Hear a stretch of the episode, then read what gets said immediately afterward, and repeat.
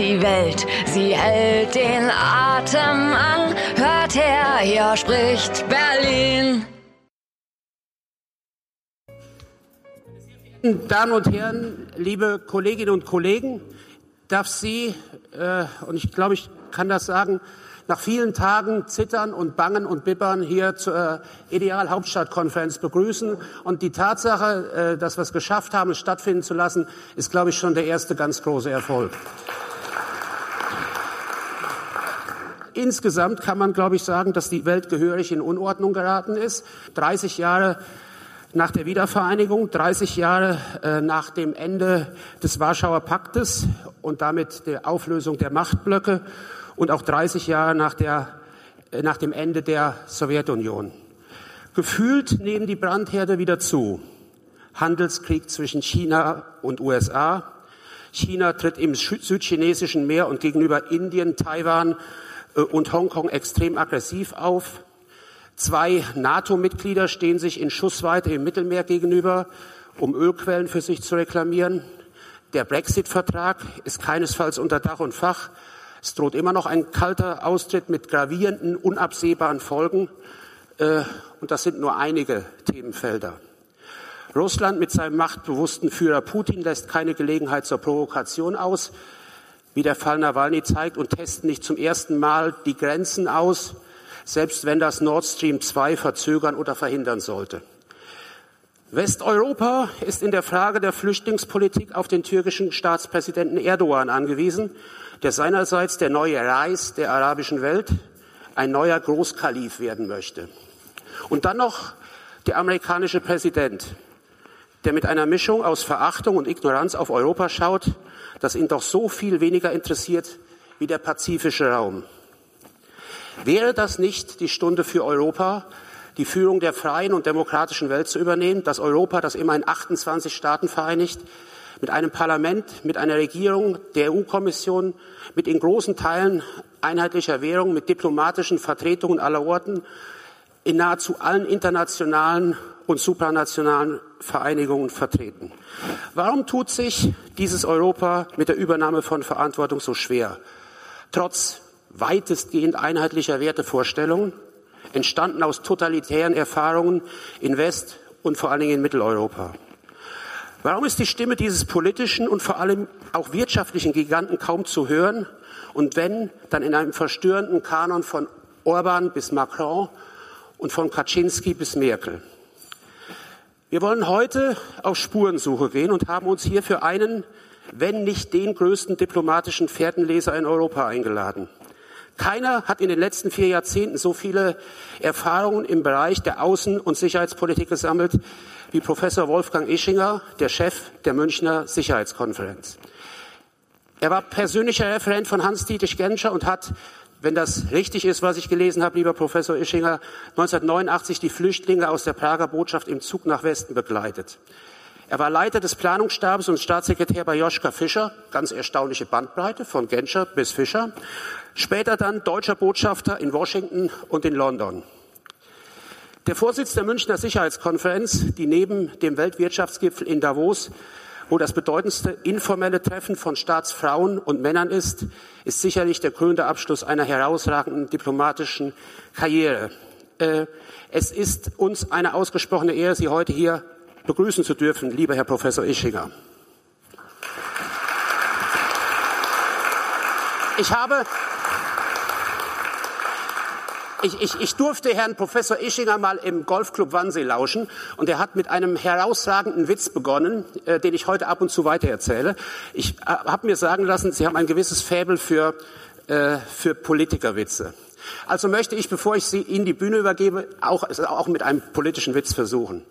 Und zwar ist äh, Henry Kissinger mal gefragt worden, was denn für ihn Pendeldiplomatie sei. Daraufhin hat er geantwortet, also zuerst fahre ich nach Sibirien und suche mir einen jungen, kräftigen, gesunden Bauernburschen. Dem schlage ich vor, er könne die Tochter von Rockefeller, also diesem berühmten Industriemagnaten, heiraten. Äh, da fragt der, der junge Sibirier, was soll ich denn mit einer Tochter von Rockefeller? Naja, sagt der Kissinger, die erbt einmal viele Millionen, eher Milliarden. Ach so, sagt der Bauernbursche, das ist natürlich was anderes. Als nächstes, sagt dann Kissinger, fahre ich zu einem Vorstandsvorsitzenden einer Schweizer Großbank. Ich hätte da einen jungen, kräftigen, gesunden sibirischen Bauernburschen für Sie als Vorstandsmitglied. Na, hören Sie mal, meint der, was soll ich denn mit einem sibirischen Bauernburschen, auch wenn der jung und kräftig ist? Naja, aber der wird halt der Schwiegersohn vom Rockefeller. Ach, sagt er, das ist natürlich was anderes. Ja. Danach suche ich Rockefeller auf. Ich hätte da für Sie einen jungen, kräftigen, gesunden sibirischen Bauernburschen als Schwiegersohn. Der Rockefeller guckt den verständnislos an, schaut zum Fenster hinaus und sagt, was soll ich denn mit einem sibirischen Bauernburschen? Gemach, Gemach. Der wird demnächst Vorstandsmitglied bei einer Schweizer Großbank. Hm, sagt der Rockefeller, kraut sich das Kinn. Das ist natürlich was anderes. Ja? Rockefellers Tochter gähnt, gelangweilt. Was soll ich denn mit einem Vizedirektor einer Schweizer Bank? Ach, sagt der Kissinger, langsam, langsam. Es ist ein junger, kräftiger, gesunder sibirischer Bauernbursche. Ja, sagt die Tochter, das ist natürlich was anderes. So, lieber Herr Professor Ischinger, die Bühne ist Ihre. Ich wünsche uns allen viel Spaß und äh, Bewusstseinserweiterung bei Ihrem Vortrag. Ich wusste nicht, weiß nicht, ob Sie den Witz kennen, aber vielleicht können Sie es ja mit einem versuchen.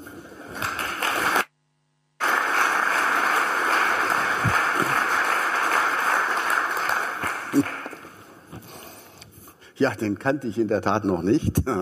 Aber äh, jetzt haben Sie mich natürlich provoziert. Ich wollte jetzt nicht anfangen mit dem Witz, den ich äh, mit der Geschichte, die ich da seinerzeit im Golfclub äh, Wannsee erzählt habe. Aber jetzt, äh, jetzt muss das ja raus, ja, sonst äh, äh stelle ich hier ihr, Ihre Kolleginnen und Kollegen äh, auf die, äh, zu lange auf die Probe. Also und diese Geschichte, die passt ja auch zu meinem Thema. Ich, ich erkläre dann gleich, warum die Geschichte zum Thema passt.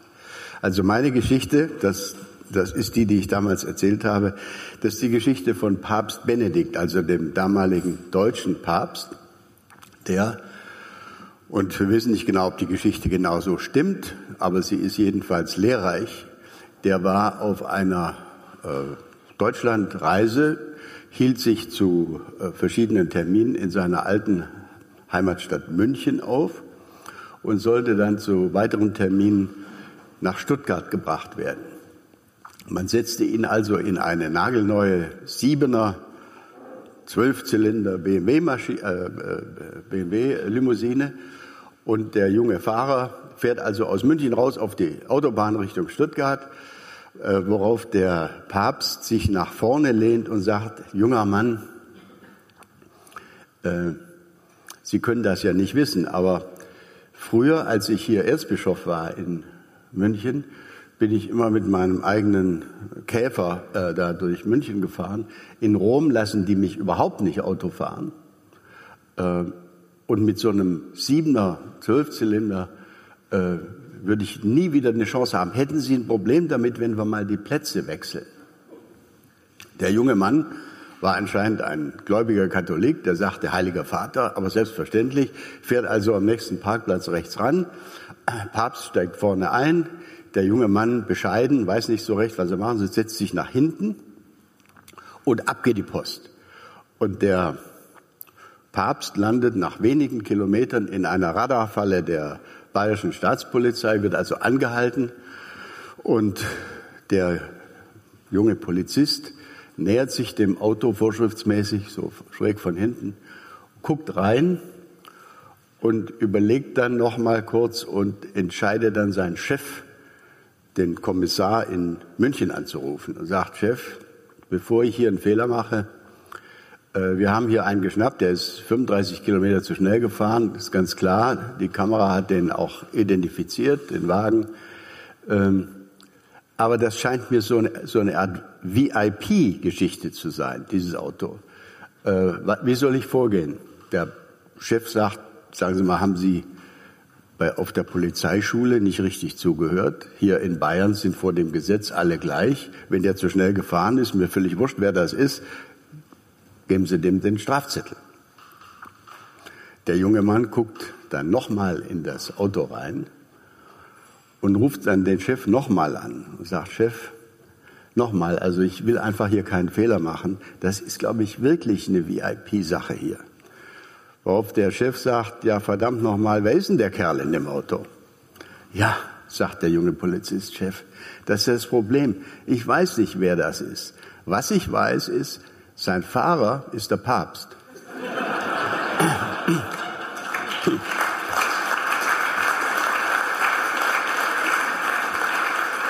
Also eigentlich, eigentlich äh, würde diese Geschichte an, an einem etwas späteren Zeitpunkt in, in meinen, meinen Überlegungen äh, passen, nämlich zu dem Punkt, aber das ziehe ich jetzt vor, dass es äh, zwar möglicherweise in der Versicherungswirtschaft äh, vergleichsweise belastbare Grundlagen, nämlich Zahlen äh, gibt, ähm, um die Entwicklung von heute und morgen und übermorgen mit einer gewissen äh, Sicherheit äh, vorherzusagen. In der Außenpolitik ist das leider alles ständig ungewiss. Das heißt, wir wissen nicht genau, wir wissen nie genau, ob wir das, was wir zu sehen glauben und was wir glauben, interpretieren zu müssen in der Außenblick, ob das tatsächlich das ist, äh, was sich in der Realität äh, tatsächlich abspielt.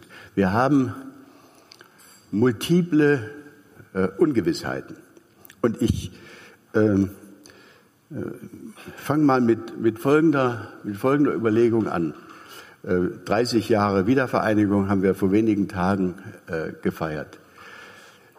Die wenigsten von Ihnen werden sich mal darüber Gedanken gemacht haben, dass die Bundesrepublik Deutschland nach dem Zweiten Weltkrieg gegründet für diese erste Zeit bis 1990 nach ihrer eigenen Verfassung, nach dem Grundgesetz, ein Staatsgebilde war, das gegen den Status quo gerichtet war. Wir waren eine Anti-Status quo-Macht, weil im Grundgesetz stand, dass dieser Staat versuchen würde, sich selber einzubringen in ein wiedervereinigtes Deutschland. Also das, das, das wissen wir alle. Äh, wir haben das nur uns nie so genau vor Augen geführt, dass wir eigentlich mit dem Status quo der 50er, 60er, 70er und 80er Jahre nicht zufrieden waren, sondern ihn verändern wollten. Dann kam die Wiedervereinigung, für die meisten von uns relativ unerwartet. Und nach, das wäre meine erste These. Ich glaube, die Deutschen haben nach der Wiedervereinigung im Wesentlichen beschlossen, dass es jetzt reicht mit den Veränderungen. Jetzt ist Deutschland wiedervereinigt, ist jetzt plötzlich eine Status quo Macht. Wir wollen ja unser Staatsgebilde nicht mehr verändern, dürfen es nach den internationalen Regeln auch nicht. Und ich glaube, viele Deutschen haben das Gefühl gehabt, nach alledem, was passiert ist, Zweiter Weltkrieg, also Krieg, Teilung, Verlust, Währungsreform, äh, Kalter Krieg, dann schließlich äh, der Prozess der Wiedervereinigung, die, Über, die Überwindung der, der Ost-West-Teilung in den Köpfen, die Aufgabe der D-Mark. Wo ist, wo ist Jörg Asmussen? Äh, ich kann ihn gar nicht äh, genau sehen. Äh, also sehr, sehr viele fundamentale Veränderungen haben sich, zumindest für meine Generation, in diesen letzten 60, 70 Jahren vollzogen. Und die Deutschen äh, hatten das Gefühl, jetzt reicht's, lasst uns in Ruhe. Diese, wir, wir, haben eine, wir haben eine Liebesaffäre mit dem Status quo angefangen. Und deswegen, meine Damen und Herren, ist das, was Sie vorhin skizziert haben, als Notwendigkeit mit, mit weltpolitischen Umbrüchen äh, umzugehen, deswegen ist das so schwierig in äh, die deutschen Köpfe hineinzukriegen. Äh, vor Ihnen liegt die Studie, die wir, also wir, die Münchner Sicherheitskonferenz, vor wenigen Tagen äh, der Öffentlichkeit vorgestellt haben. Wenn Sie da mal reinschauen und, und blättern, werden Sie die Ergebnisse einer Umfrage finden, die extra mit Geld, was wir vom, vom BPA bekommen hatten, durchführen ließen. Und diese Umfrage weist eigentlich genau das nach, was ich gerade versucht habe zu skizzieren dass die Deutschen sich schwer tun äh, mit der Erkenntnis, dass es dramatisch um uns herum pfeift, heult und, und, und äh, stürmt. Und das wäre jetzt äh, sozusagen mein, mein zweiter Punkt. Äh, 2014 bei der Münchner Sicherheitskonferenz hat der damalige Bundespräsident Gauck hat der damalige Außenminister Steinmeier, hat die damalige Verteidigungsministerin Ursula von der Leyen, die haben alle ins selbe Horn gestoßen und haben äh, Präsident Gauck zugestimmt, Deutschland sollte früher, entschiedener, substanzieller sich weltpolitisch einbringen. Also sollte, sollte mehr Verantwortung übernehmen. Das war die Überschrift, die man in den, in den Zeitungskommentaren äh, danach hören konnte. Und tatsächlich, wenn, Sie, wenn ich jetzt die Bundesregierung zu vertreten hätte heute, äh, oder wenn hier ein Vertreter der Bundesregierung stehen würde, dann würde er oder sie vermutlich sagen, ja, wir haben doch eine ganze Reihe von Schritten äh, unternommen, äh, es es wäre doch vor zehn Jahren undenkbar gewesen, dass die Bundeswehr beispielsweise in Mali präsent ist, in Afrika, südlich der Sahara, dass wir die kurdischen Peschmerga mit Panzerabwehrwaffen äh, unterstützt haben. Also wir haben uns doch auch militärisch stärker eingebracht. Und denken Sie mal an die deutsche Rolle bei der Bewältigung der Finanzkrise, überhaupt der, der Krisen in der Europäischen Union. Ja, das ist richtig, meine Damen und Herren. Das Problem ist, die weltpolitischen Veränderungen, Veränderungen um uns herum, die sind so dramatisch in den letzten äh, Jahren angewachsen, dass unsere homöopathischen Veränderungsbemühungen damit überhaupt nicht Schritt halten konnten. Das wäre sozusagen mein, mein äh, zweiter Befund. Schauen Sie, als Gauck, Steinmeier, von der Leyen diesen inzwischen sogenannten Münchner Konsens formulierten vor sechs Jahren, also wir müssen mehr Verantwortung übernehmen, da war die, die Krim noch nicht annektiert worden. Da hat es eine Brexit-Entscheidung noch nicht gegeben. Da ist Donald Trump noch nicht zum Präsidenten der Vereinigten Staaten gewählt worden. Da ist die inzwischen aggressivere chinesische Außenpolitik äh, höchstens am Horizont für Fachleute erkennbar gewesen. Jedenfalls noch nicht so präsent in den Köpfen der Entscheidungsträger wie, äh, wie heute. Und äh, äh, wenn Sie so wollen, sind in diesen letzten Jahren angesichts dieser gewaltigen weltpolitischen Veränderungen und Machtverschiebungen sind liebgewonnene Gewissheiten, vermeintliche Gewissheiten deutscher Außenpolitik vor unseren Augen zerbröselt. Also ich gehe jetzt nicht die ganze Liste durch, nur um, um, um ein paar Beispiele zu nennen. Wir haben seit den 50er Jahren gedacht, die amerikanische Sicherheitsgarantie, also Nuklearschirm, amerikanische militärische Präsenz in Deutschland, in Europa, das ist eigentlich ewig. Das ist so und wird so sein. Großes Fragezeichen seit Donald Trump. Und das hat sich ja noch nicht aufgelöst. Vielleicht wird er wiedergewählt in drei Wochen. Äh, möglicherweise geht diese Abnabelungsbewegung weiter mit, mit möglicherweise dramatischen Folgen für die sicherheitspolitische Lage in, hier in Europa und hier in Deutschland. Ähm, meine ganze Generation, Sie haben erwähnt, ich war vor 30, 40 Jahren Mitarbeiter von Genscher, Genscher und Kohl in, dies, in diesen Jahren, da dachte man, und man dachte das auch noch länger äh, danach, the ever closer union, also das immer engere Zusammenwachsen der Europäischen Union, das ist so eine Art Naturgesetz. Das wollen wir ja auch. Jetzt stellen wir fest, das ist überhaupt kein Naturgesetz. Äh, Brexit zeigt ja, dass die Europäische Union auch Zentrifugalkräfte entfesseln kann, die, äh, die das ganze Gebäude zumindest in, in Frage stellen können. Äh, wir haben geglaubt, Bob Söllig, der frühere Weltbankpräsident, war ein prominenter oder der prominenteste Vertreter dieser These. Wir haben geglaubt, also Wandel durch Handel wird funktionieren. Mit anderen Worten, China wird im Lauf der Zeit durch eine immer stärkere Einbindung in die Weltwirtschaft und in die Weltpolitik, WTO Stichwort, China wird das werden, was man auf Englisch ein Responsible Stakeholder nennt. Also ein Teilhaber, ein Aktionär. Ähnlich wie Russland auch. Es stellt sich jetzt heraus, China stellt sich zwar ein internationales System vor, in dem es ein zentral, eine zentrale Rolle spielt, aber das ist nicht unbedingt das System, was wir, nämlich der Westen, die USA und der Westen nach dem Zweiten Weltkrieg auf die Beine stellen konnten. Also, und, und, und vielleicht noch als letzten Punkt, ich weiß nicht, äh, mit was für festen Gewissheiten Sie aufgewachsen sind, aber ich denke, querbeet durch unsere Gesellschaften hier in Europa galt lange die Gewissheit, natürlich ist die Demokratie westlicher Prägung das Modell, dem andere früher oder später, je nach Wohlstandsentwicklung und so weiter, äh, nacheifern werden. Stimmt so mit dieser gewissen äh, Gewissheitsperspektive, stimmt so anscheinend auch nicht mehr. Also die Gewissheiten sind zerbröselt und die weltpolitischen Machtverschiebungen, also Aufstieg Chinas und so weiter, die brauche ich Ihnen ja gar nicht zu skizzieren, das wissen Sie alles. Aber ich will, will vielleicht noch auf ein, ein paar Elemente hinweisen, die diese weltpolitischen dramatischen Veränderungen akzentuieren oder vielleicht auch beschleunigt haben.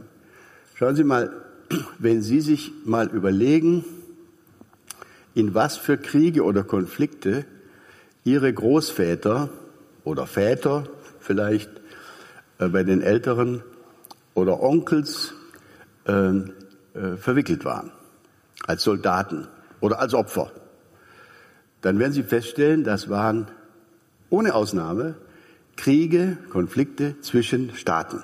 Also das Deutsche Reich gegen Frankreich, äh, Russland gegen Japan äh, und so weiter. 18. Jahrhundert, 19. Jahrhundert, 20. Jahrhundert. Jetzt machen wir fast forward in das Jahr 2020 nach heute.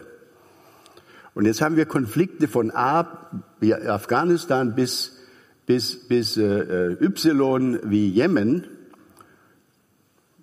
Z könnte man auch sagen, Zypern hat im Augenblick auch wieder äh, äh, Probleme mit, Konfliktprobleme mit der Türkei. Wenn Sie die zahlreichen Konflikte des Jahres 2020 analysieren, dann werden Sie feststellen, dass nicht ein einziger dieser zahlreichen Konflikte dem Schema Krieg zwischen Nationalstaat A und Nationalstaat B entspricht. Das Modell des Konflikts hat sich fundamental verändert. Was wir heute haben, ist beispielsweise A wie Afghanistan ein Konflikt zwischen diesen Afghanen und jenen Afghanen. Ja? Hier ist der Präsident Ghani, dort sitzen die Taliban. Äh, oder gleich äh, noch radikalere Gruppen wie Al-Qaida und so weiter. Nehmen Sie den, den Krieg im Jemen. Natürlich gibt's da Einflüsse von außen, äh, Unterstützung, auch kriegerische Unterstützung, militärische Unterstützung durch die Saudis für die eine Seite. Aber letztlich ist es ein Bürgerkrieg zwischen diesen Jemeniten und jenen Jemeniten. Das ist genau das Gleiche in Libyen, um von Syrien gar nicht zu reden. Wir haben also eine vollkommene Veränderung der Natur der Konflikte. Und das ist, meine Damen und Herren, auch einer der Gründe, warum sich die Vereinten Nationen, der Sicherheitsrat der Vereinten Nationen, der ja eigentlich nach unseren Vorstellungen, nach unseren idealistischen Vorstellungen der Ort sein sollte, wo Konflikte verhindert, gemanagt, beendet werden. Mit Bindungswirkung für alle. Das ist der Grund, warum dieser Sicherheitsrat in den meisten aktuellen Fällen versagt. Warum versagt er denn? Weil die völkerrechtliche Konstruktion, die man damals nach dem Zweiten Weltkrieg gewählt hat, eigentlich davon ausging, dass Konflikte immer zwischen Staaten stattfinden. Ähm, und diese Akteure, bürgerkriegsartige Gruppen in Staat A und Staat B, die sitzen nicht im Sicherheitsrat. Die haben dort weder Sitz noch Stimme, noch sind sie, noch fühlen sie sich betroffen von möglichen Entscheidungen äh, dieses Gremiums. Das heißt, wir haben Umwälzungen, die die äh, Organisationsstrukturen, das Organisationsmodell der, der gegenwärtigen internationalen Ordnung durcheinanderwirbeln und, und, äh, äh, und als irrelevant, häufig als irrelevant erscheinen lassen. Ich will noch einen, noch einen weiteren Punkt draufsetzen. Bei den Konflikten und Kriegen, die wir Deutschen erleben, erdulden oder durchfechten mussten, ging es immer auch um das Überschreiten von Grenzen mit Panzern oder, oder früher mit Reiterarmeen. Äh, man hat das Land A, hat das Land B erobert, besetzt und, äh, äh, und besiegt.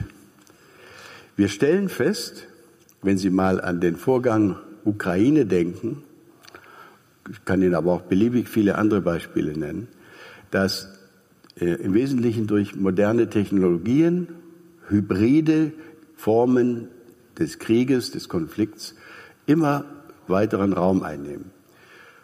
Um den russischen Einfluss in der Ostukraine, Donbass, zu sichern, hat Russland nicht eine einzige Panzerbrigade offiziell über die Grenze geschafft.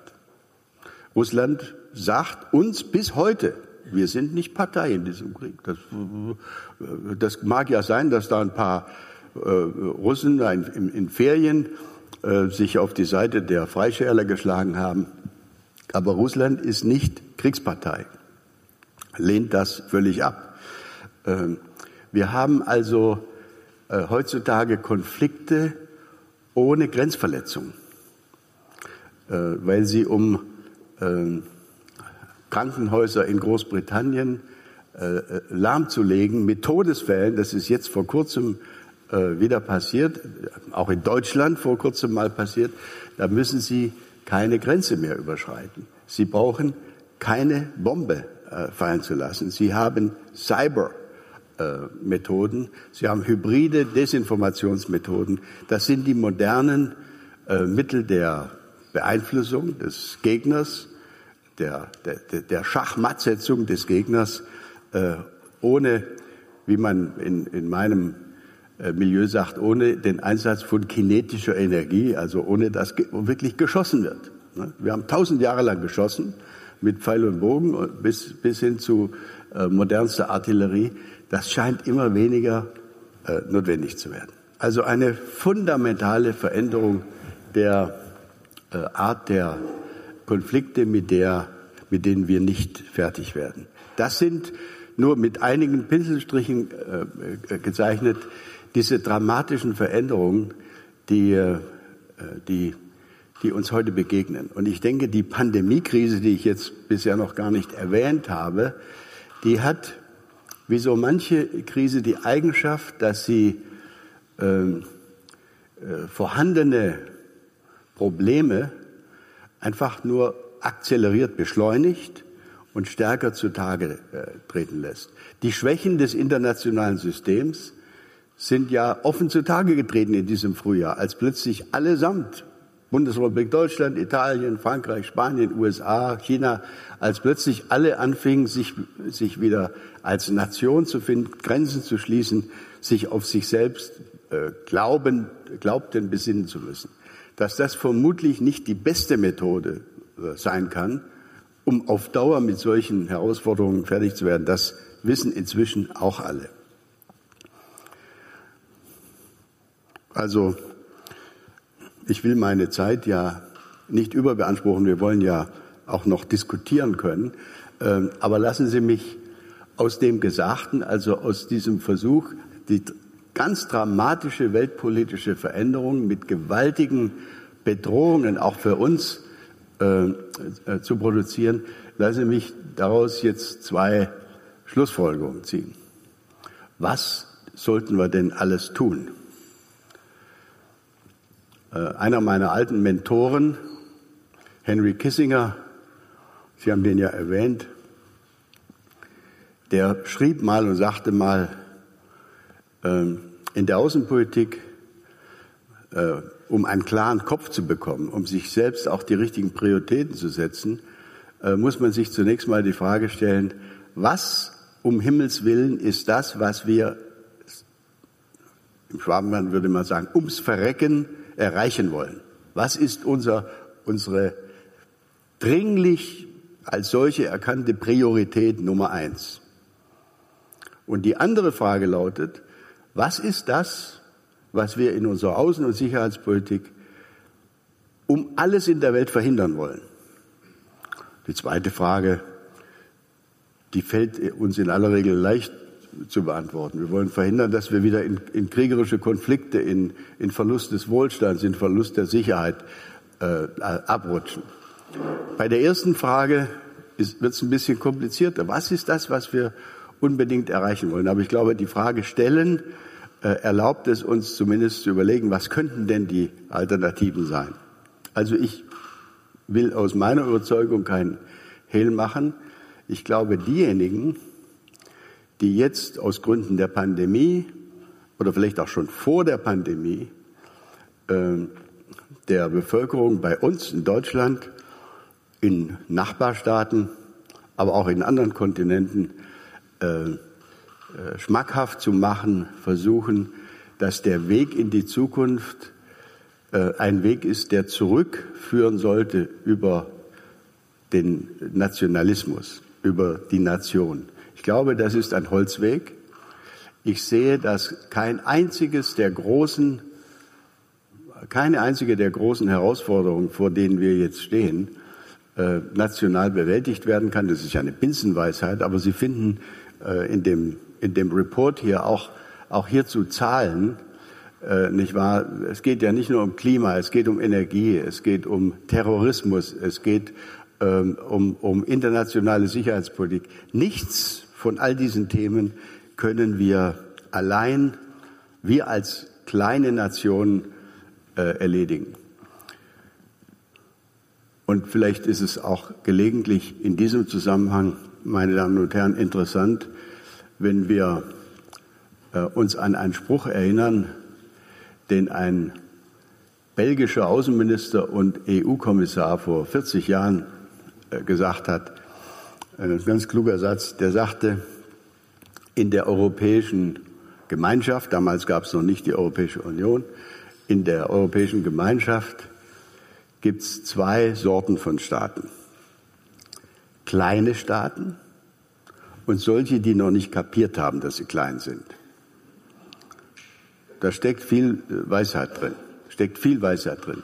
Selbst der größte Mitgliedstaat der Europäischen Union, das sind wir, also zumindest nach Wirtschaftskraft, ähm, äh, selbst wir müssen erkennen, dass wir ohne die Einbindung und Einbettung mit unseren 80 Millionen und, und unserem Bruttosozialprodukt äh, es sehr, sehr schwer haben würden, auf Dauer mit China oder mit Indien oder mit anderen großen Mächten auf Augenhöhe äh, zu operieren. Das bringt mich zu, eigentlich zu meinem letzten Punkt, aber der ist mir auch wirklich wichtig, deswegen bringe ich den am Schluss. Ich glaube, die, und das wird Sie alle nicht überraschen, äh, ich glaube, der Weg nach vorne ist also nicht der Weg zurück ins Nationale, sondern der Weg nach vorne äh, führt zwangsläufig, und ich sehe auch dazu keine wirkliche gangbare Alternative, über eine handlungsfähigere Europäische Union.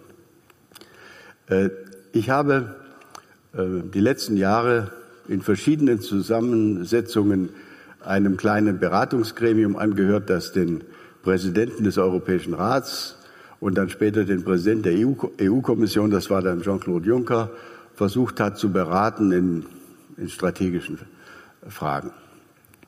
Und da tauchte dann bei einer dieser Besprechungen tauchte die Frage auf, also jetzt ist Trump gewählt worden. Das war da im, im Frühjahr 2017. Äh, jetzt fahre ich also als oberster Vertreter der Europäischen Union nach Washington. Wie soll ich da auftreten? Der hatte ja schon Handels, äh, Handels, äh, Zolldrohungen ausgestoßen und so weiter. Und ich habe mir dann ein Herz gefasst und habe gesagt, ich glaube, die Antwort ist ganz einfach. Sie betreten das Oval Office und sagen, lieber Donald, mir ist vollkommen klar, dass Sie die Interessen von 350 Millionen Amerikanern vertreten und das respektieren und würdigen wir auch. Ich möchte aber, dass Sie wissen, dass ich 500 Millionen Europäer vertrete. Und von denen habe ich ein Verhandlungsmandat, können wir uns jetzt mal hinsetzen und verhandeln. Ähm, die Führungspersönlichkeiten in der Europäischen Union tun sich mit einer solchen Vorstellung dann nicht so schwer, wenn es um Zölle und Handelsfragen geht, weil tatsächlich in diesen Bereichen die EU-Kommission äh, in aller Regel ein Mandat hat. Da wird mit qualifizierter Mehrheit im, im Rat darüber abgestimmt. Und dann kann heutzutage Frau von der Leyen, wenn sie möchte, tatsächlich mit dieser Inbrunst dem amerikanischen Präsidenten oder den Chinesen oder wem auch immer gegenübertreten. Meine Damen und Herren, das Problem ist, dass dieses Prinzip in der Außenpolitik leider nach, den gegenwärtigen, nach der gegenwärtigen Vertragslage nicht gilt. Und wenn Sie in den letzten Wochen ferngesehen haben oder Zeitung gelesen haben, dann ist ein, ein eklatantes Beispiel äh, Ihnen vermutlich bewusst. Wir versuchen, wir also die EU-Mitgliedstaaten, wir versuchen jetzt seit Wochen in der Sache Belarus äh, angesichts der Misshandlung von, von vielen hundert Leuten, die da auf der Straße zusammengeschlagen werden, äh, Sanktionsdrohungen gegen die Verantwortlichen in Minsk äh, auf die Beine zu stellen und umzusetzen. Und es gibt ein einziges, oder gab zumindest bis vergangene Woche, ein EU-Mitgliedsland, das war in diesem Fall Zypern, äh, das aus Gründen, die überhaupt nichts mit Belarus zu tun hatten, glaubte, die anderen Mitgliedstaaten erpressen zu können, indem sagte, wir stimmen in dieser Sache nur dann zu, wenn ihr umgekehrt unserem Anliegen, da ging es um die, äh, Verhältnis zur Türkei, zustimmt. Mit anderen Worten, auf Deutsch gesagt, ist es also in der Außenpolitik so, dass jeder Mitgliedstaat unter den bisher 28, künftig 27 ein Vetorecht hat in allen außenpolitischen Fragen. Und nehmen Sie es mir ab, ich bin ein alter Fahnsmann, ich habe hab ganze Monate meines Lebens in diesen Sitzungen verbracht, sitzend hinter Kohl, hinter Schröder, äh, hinter Frau Merkel äh, und, und den, den diversen Außenministern, unter denen zu dienen ich das Vergnügen hatte, also angefangen mit Genscher und dann Kinkel und dann Joschka Fischer äh, und, und so weiter. Ich weiß also ein Lied davon zu singen, wie frustrierend das ist, weil es kaum ein einziges Thema gibt, bei dem nicht irgendeiner der EU-Mitgliedstaaten aus irgendeinem völlig abwegigen Grund irgendein ein Problem findet und sagt, Moment mal, da können wir aber mindestens heute noch nicht drüber abstimmen. Wenn Sie durch, vielleicht, ich weiß nicht, ob, ob unter Ihnen äh, Kollegen, äh, Kolleginnen sind, die gelegentlich äh, durch Asien reisen oder mit, mit, mit Vertretern asiatischer Companies oder, oder Regionen zu tun haben. In Asien sind wir als die größte Handels- und Wirtschaftsmacht der Welt, wir der Europäischen Union, machtpolitisch, außenpolitisch überhaupt nicht präsent. Also fragen Sie mal jemanden in, in Pakistan oder in Korea oder in Japan, äh, ob, ob denen einfällt, sich mal in Europa rückzuversichern, wenn sie äh, Probleme mit Nordkorea haben oder mit China oder so. Wir sind vollkommen abwesend von der Bühne oder vom, vom Radarschirm. Und der einzige Grund, warum das so ist, ist, dass wir diese Entscheidungsprozeduren in der Europäischen Union noch nicht imstande gewesen sind zu reformieren. Also mein konkreter Vorschlag, den inzwischen die Bundeskanzlerin und die Frau von der Leyen und äh, viele Vertreter im Europäischen Parlament, keineswegs nur Deutsche, alle unterstützen, der Vorschlag lautet, wir müssen auch in der Außen- und Sicherheitspolitik künftig mit Mehrheit, mit Mehrheitsentscheidungen aufwarten können, sodass nicht jeder wegen abwegiger äh, eigener Probleme äh, Entscheidungen verhindern kann. Vielleicht allerletzte Bemerkung.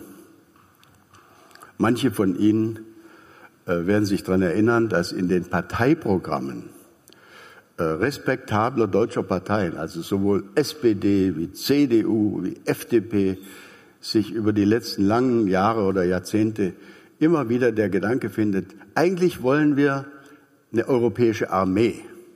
Ja, das Langziel der idealistischen Deutschen ist, eigentlich wollen wir eine europäische Armee äh, uns vorstellen und, und diesen Gedanken fördern. Aber meine Damen und Herren, wenn wir noch nicht mal in der Frage ob wir jetzt in Venezuela Herrn Maduro oder seinen Widersacher äh, anerkennen wollen, wenn wir noch nicht mal in dieser Frage Einigkeit herstellen können im Brüsseler Ministerrat. Wer soll denn dann, wenn es um Leben und Tod geht, wenn es um den Einsatz militärischer Macht gehen sollte, wer soll denn dann wohl entscheiden können? Das heißt, die, die, die Modernisierung der Entscheidungsprozeduren in Brüssel ist nicht nur eine äh, Frage, eine Frage, die für außenpolitische Aficionados wie mich relevant ist, sondern es ist tatsächlich eine Frage, äh, die entscheidend ist äh, für die, äh, für die Antwort auf die Frage, kann Europa und will Europa seine eigenen außen- und sicherheitspolitischen Interessen in der Welt effektiv vertreten? Dann müssen wir ernst genommen werden. Und dann muss natürlich auch, und den Satz will ich mir nicht verkneifen, meine Damen und Herren, dann muss tatsächlich auch bei uns in Deutschland die Erkenntnis wachsen, das ist einer der Gründe, warum wir diesen dicken Bericht erstellt haben, dass eine Außenpolitik, die sich überhaupt nicht auf militärische Fähigkeiten stützen kann, häufig Rhetorik bleibt. Ja, dann kann man natürlich hervorragend ein, eine Erklärung abgeben zu 27 und sich beschweren über irgendwelche dramatischen Ereignisse in fernen Ländern. Ähm, das ist, bleibt ja ohne jede Konsequenz. Wenn wir also unsere Außenpolitik zumindest in den Konflikten, die unsere Umgebung betreffen, nicht notfalls auch militärisch unterfüttern können, ähm, dann äh, dürfen wir uns nicht wundern, wenn andere einfach über uns hinweggehen. Wir haben ein, ein äh, damit will ich enden jetzt, äh, wir haben ja im Laufe dieses Jahres ein, fast ein Lehrbeispiel bekommen, wie sowas abläuft. Die Bundesregierung der ich ja nun lang genug das Vergnügen hatte anzugehören. Die Bundesregierung hat sich wacker bemüht, eine Veranstaltung auf die Beine zu äh, stellen, schon im vergangenen Herbst. Und dann zu Anfang des Jahres, noch vor der Pandemie, kam es zu dem sogenannten Libyen-Gipfel hier in Berlin. Die ganze Welt kam, Erdogan kam, äh, Putin kam. Alles war vertreten. Man wollte die Streithähne zusammenbringen. Man wollte verhindern, dass von den einen oder anderen Waffen nach Libyen geliefert wurden. Ähm, ehrlich gesagt hat diese großartige, großartig gedachte und von mir persönlich auch für völlig richtig erachtete Libyen-Initiative null Komma nichts gebracht. Also das ist vielleicht übertrieben.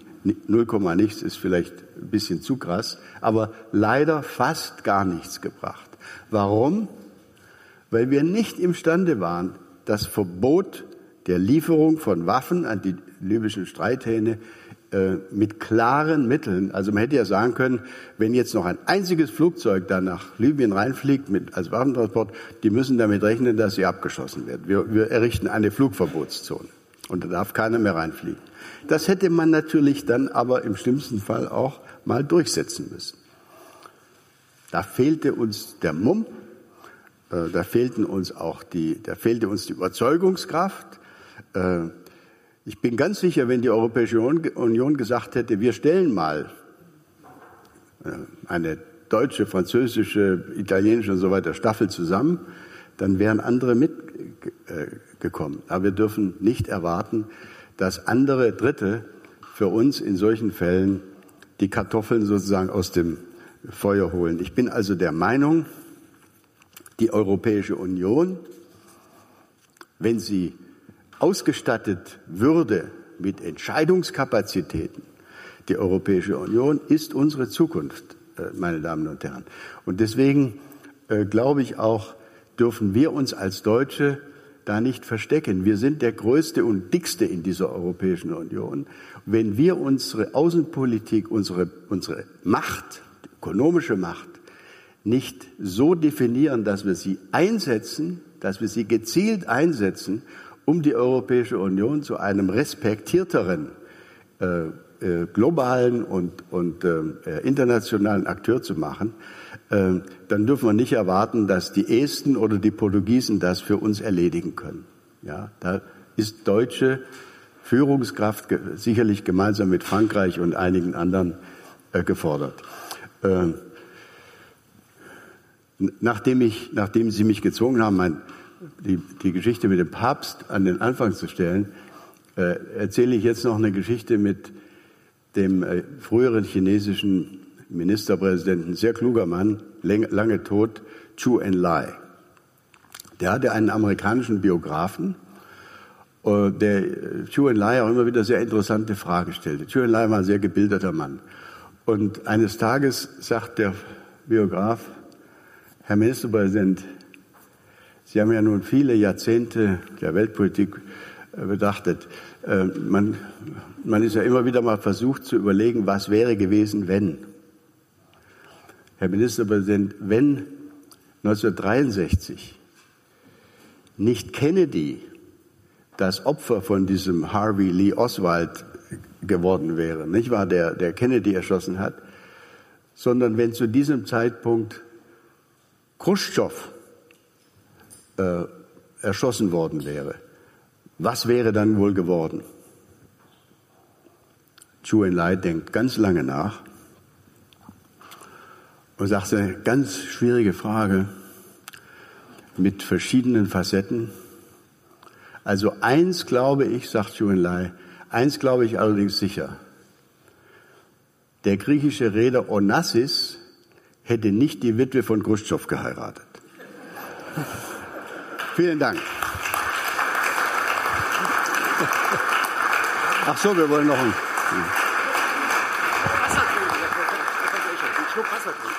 Nee, nee, alles gut, alles gut. Alles gut. wir haben noch eine Viertelstunde äh, für Fragen aus dem, aus dem Podium. Also äh, immer ran. Äh, ich ich, ich versuche es mal mit der ersten Frage, äh, die uns natürlich alle auf den Nägeln brennt. Ich weiß nicht, wer von Ihnen sich die Candidates Debate angeguckt hat zwischen Herrn Biden und Herrn Trump. Ähm, ich habe das in, in, in einigen Sequenzen getan. Äh, zweistufige Frage, Herr Professor Ischinger. Sie ahnen schon, was kommt. Erstens, äh, warum ist gefühlt aus einem Auswahlprozess von 330 Millionen Leuten kommen zwei solche Kandidaten? Ja. Die, die weitergehende Frage äh, ist natürlich die, wer wird der nächste US-Präsident? Oder bleibt es der jetzige? Ja, das ist, vielen Dank für die äh, Frage. Das sind natürlich Fragen, die die mich tatsächlich auch um, umtreiben. Ich habe äh, im, im Laufe meiner, meines Lebens, meiner äh, diplomatischen Laufbahn äh, viele Jahre, insgesamt 15 Jahre in den USA verbringen können, habe also in verschiedenen Stationen auch eine ganze Reihe von Wahlkämpfen miterleben äh, können, seit den Zeiten von Jimmy Carter, also seit, seit den 70er Jahren. Ich glaube, das Problem ist, dass wir in den USA eine, eine wirklich radikale Polarisierung erlebt haben, und zwar keineswegs jetzt hervorgerufen durch Donald Trump. Ich glaube, Donald Trump ist so betrachtet eher ein Symptom des, dieses, dieses Polarisierungsprozesses als die Ursache der der Polarisierung. Die Polarisierung geht äh, über viele Jahre zurück. Äh, der frühere, auch jetzt in, in den hohen 90ern äh, sich befindliche äh, frühere Außenminister Schulz, der hat ähm, in einem kleinen Kreis uns mal erzählt, als er ein junger Mitarbeiter in der amerikanischen Regierung war, in der Zeit nach Eisenhower, also Ende der 50er Jahre, da sei es so gewesen, dass die Senatoren sich im, im, im Kapitol, also im Senat, äh, wilde Redeschlachten geliefert haben, sich gegenseitig wüst beschimpft haben, aber anschließend, sagt er, gingen die natürlich gemeinsam auf den Golfplatz oder haben sich mit ihren Ehefrauen gemeinsam zum Essen oder zu Drinks getroffen. Heute nicht mehr möglich. Sie werden äh, da gibt es vielleicht einige wenige Ausnahmen, aber Sie werden im Prinzip niemanden finden unter den demokratischen Senatoren, der sich außerhalb des, der, der Halle des Kongresses mit einem, äh, mit jemandem von der anderen Seite trifft. Das ist wirklich ganz, ganz schlimm. Und das hat natürlich auch dazu geführt, dass in den Wahlkämpfen beider Parteien, die haben ja diese Primaries, sich aus Gründen, die ich jetzt nicht im Einzelnen darlegen will, das würde, würde, eine, würde ein längerer Vortrag werden, ähm, aber da haben sich Prozesse entwickelt, die dazu führen, dass immer der gewinnt in den, in den Auswahlwettbewerben, also in diesen Primaries, der noch ein bisschen radikaler ist als sein Vorgänger. Also das heißt, der republikanische Nachfolgekandidat, der wird automatisch noch ein bisschen republikanischer, noch ein bisschen weniger in der Mitte sich positionieren als der Vorgänger und auf der demokratischen Seite auch. Das heißt, die Demokraten wandern mehrheitlich noch stärker ins linke, linkere Lager ab und die Republikaner, äh, siehe Trump, liebäugeln mit, also wir würden fast sagen, mit rechtsextremen äh, äh, Grüppchen, die man eigentlich nicht, nicht mit einer langen Stange an, anfassen möchte. Äh, ich, ich glaube, das ist zutiefst zu bedauern. Ich glaube allerdings, dass es möglich sein könnte, dass nach diesem Jahr 2020 äh, sich im Kongress und in der amerikanischen Elite, in der amerikanischen Politik wieder eine Bewegung stark macht, die versucht, diese Polarisierung zu überwinden, die Brücken äh, zu bauen versuchen wird. Ich sehe da ein paar Persönlichkeiten unter den Gouverneuren, äh, die sich in diese Richtung bewegen. Das wird, und damit bin ich beim zweiten Teil Ihrer Frage, das wird natürlich entscheidend davon abhängen, was jetzt am 3. November passiert.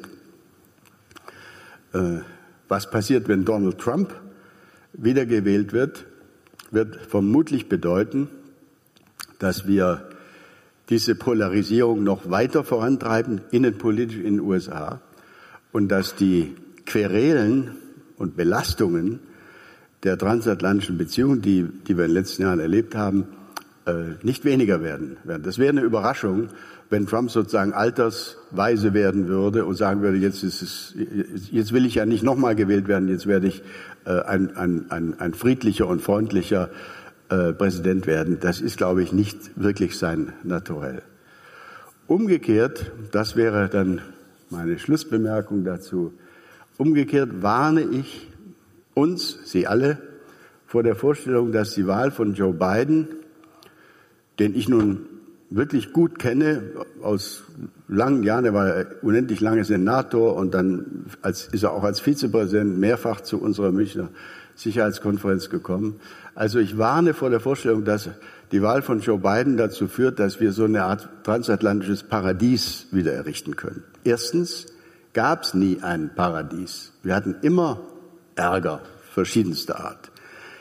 Was ich allerdings glaube, was sich verändern könnte mit Donald Trump, ist, dass ein Arbeitsverhältnis trotz aller weiter bestehenden Meinungsunterschiede in Handelsfragen, in nuklearpolitischen Fragen, Burden Sharing, also Verteidigungslasten und so weiter, dass ein Arbeitsverhältnis sich wieder errichten lassen würde, das auf gegenseitiges Vertrauen gegründet ist. Wir haben ja heute eine Lage, in der man Frau Merkel ja quasi ansieht oder anmerkt, dass sie alles Mögliche bereit ist zu tun, aber dass es für sie wirklich Überwindung kostet, sich mit Donald Trump an den Tisch zu setzen. Das ist, der hat sie ja auch offensichtlich angeblafft und, und unflätig äh, äh, in einer Weise behandelt, die schlicht und ergreifend nicht akzeptabel ist. Also ich denke, das könnte sich mit einem Joe Biden ändern. Man könnte wieder miteinander reden äh, und man würde äh, nicht mit äh, nicht mit solch handgreiflichen Methoden äh, Überraschungseffekte produzieren äh, wie, wie Trump. Beispiel der Rückzug von 12.000 Soldaten aus Deutschland. Nach meinem Urteil ist es für die Sicherheit Deutschlands jetzt nicht von absoluter essentieller Bedeutung, ob man nun 40.000 oder nur 20.000 amerikanische Soldaten in Deutschland haben. Was aber nicht in Ordnung war und, und was eben äh, zu einer zu einem weiteren dramatischen Vertrauensverlust geführt hat, ist, dass die Bundesregierung und wir alle diese Entscheidung des amerikanischen Präsidenten quasi aus dem Fernsehen äh, bekommen haben. Es gab weder mit der bayerischen Staatsregierung, wo viele dieser Soldaten bisher stationiert sind, noch mit dem Bund irgendwelche sinnvollen Vorbesprechungen, ja, um das, um das so halbwegs äh, verdaubar zu machen. Das sind Methoden, also ich sage jetzt nicht Wildwest-Methoden, aber es sind Methoden, die die nicht hilfreich sind, um im transatlantischen Verkehr Vertrauen zu schaffen. Das würde sich bei beiden vermutlich ändern. Insoweit hoffe ich natürlich auch, und ich denke, die meisten Beobachter in, in Deutschland und Europa äh, setzen dann bei allen, bei allen Reserven äh, doch auf einen beiden Wahlsieg. Wird der gewinnen?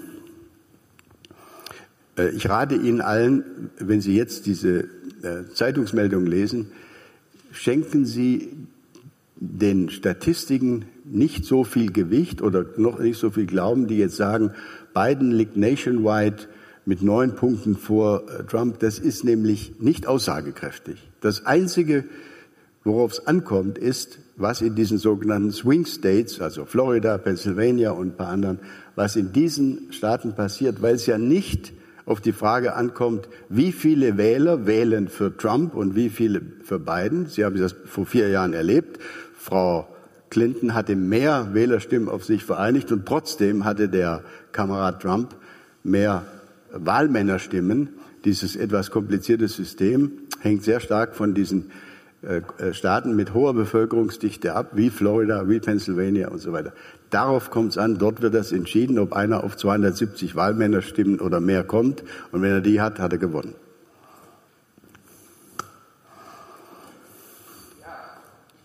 Zeit für eine Frage, Herr Professor Ischinger. Äh, mein Kollege Olaf Dilge, bitte. Äh, da kommt ein Mikro, warte, sonst kann er. Danke, Herr, Herr Ischinger. Ähm, ich persönlich interessiere mich natürlich, ähm, wie wir alle, wie geht es mit UK weiter? Und vielleicht haben wir die Chance, dass Sie uns Ihr Bild von Großbritannien 2022 zeichnen und erläutern. Ja. Ich bin, muss ich Ihnen wirklich gestehen, ich bin äh, äh, nicht der Einzige, der angesichts dieser Vorgänge wirklich verzweifelt. Äh, ich habe damals 2016, 2017 das nicht für möglich gehalten, dass, äh, dass, die, dass erstens der Brexit so entschieden, die Brexit-Abstimmung so läuft und dass wir zweitens jetzt in einer Lage sind, in der wir noch nicht mal sicher sein können, ob wir dieses Abkommen, diese Vereinbarung äh, unter Dach und Fach äh, bekommen. Ich befürchte, dass wir das britische Regierungssystem oder Parlamentssystem ist ja sehr archaisch.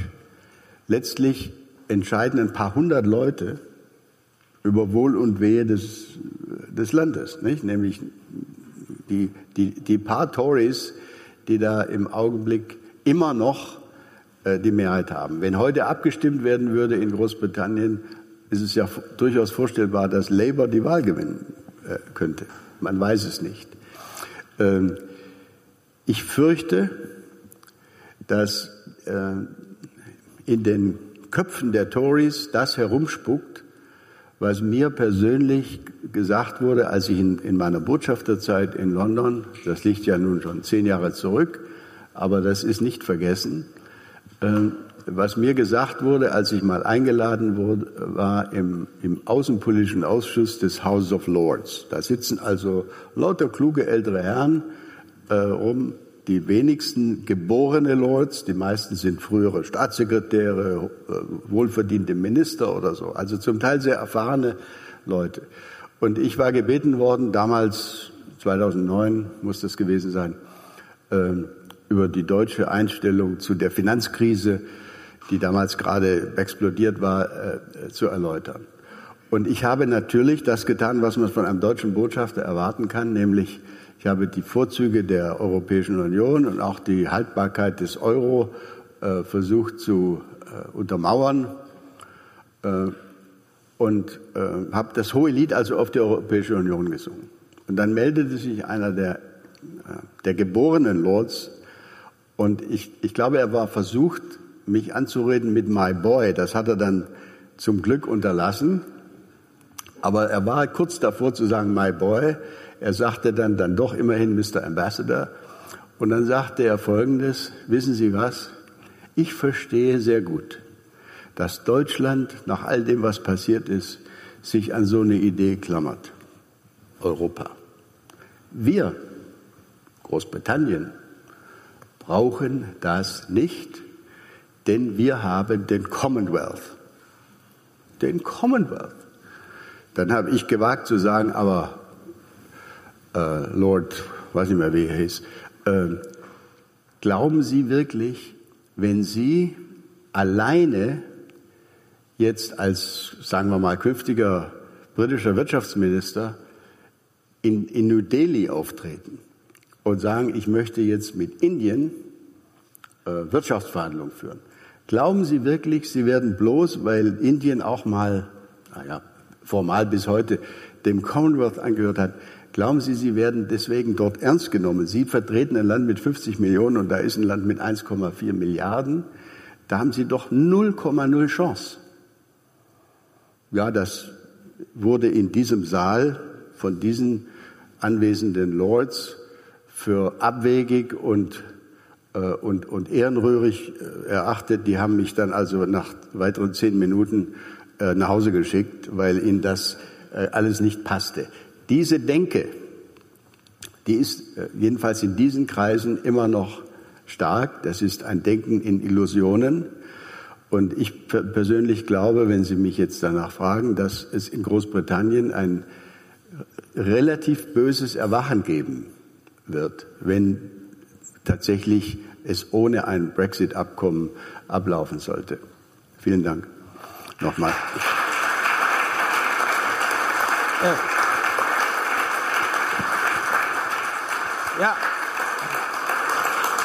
Lieber Herr Professor Ischinger, wir danken Ihnen ganz herzlich. Es war wieder ein Feuerwerk. Ich denke, ich spreche im Namen aller Anwesenden, dass es hat unser Bewusstsein dramatisch erweitert, erweitert für, die, äh, für die Schwierigkeiten der Außen- und Sicherheitspolitik. Ähm, ich äh, würde mir, wenn ich die deutsche Diplomatie so manchmal von außen betrachte, wünschen, dass äh, jemand wie Sie eine deutlich stärkere Rolle spielt äh, und äh, auch mit diesen deutlichen Worten die, die deutschen Interessen dann vertritt. Ja, wir, wir, leben, wir leben, wie gesagt, mitten in der Pandemie und äh, wir haben uns natürlich auch überlegt, was ist das, das heutige, die heutige Geschenke für unsere Referenten. Und äh, bei Ihnen möchte ich es vielleicht ganz kurz vorstellen. Wir sind der festen Überzeugung, dass bis zu dem Zeitpunkt, wo ein Impfstoff entwickelt worden ist, ähm, äh, Gin Tonic äh, mit einer Scheibe Zitrone, äh, die die beste Medikation ist. Es gibt ja, Sie waren ja Botschafter am, äh, am Hofe von St. James und haben wahrscheinlich Queen Mum auch noch kennengelernt. Es gibt ja das Gerücht, dass Queen Mum äh, jedes, jeden Tag eine Flasche Gin getrunken haben ja. soll. Ja, das ist die kleine Mutter der jetzigen Königin. Und die ist, glaube ich, 99 Jahre alt geworden Immerhin. damit. Ja, ja. ja, 99. Also es kann so falsch nicht gewesen sein. Und wir verbinden unseren Enthusiasmus für den Gin auch mit unserem Enthusiasmus für den Bobsport. Wir sind ja eine der größten Sponsoren des deutschen Bobsports und haben eine eigene Gin-Kreation entwickelt. Das hat Frau Emke gemacht äh, mit ihrem Event-Team. Herzlichen Dank, Frau Emke. Ähm, und wir nennen es diese, diese Gin-Kreation heißt Bobsledder Soul, also die Seele des Bobfahrers.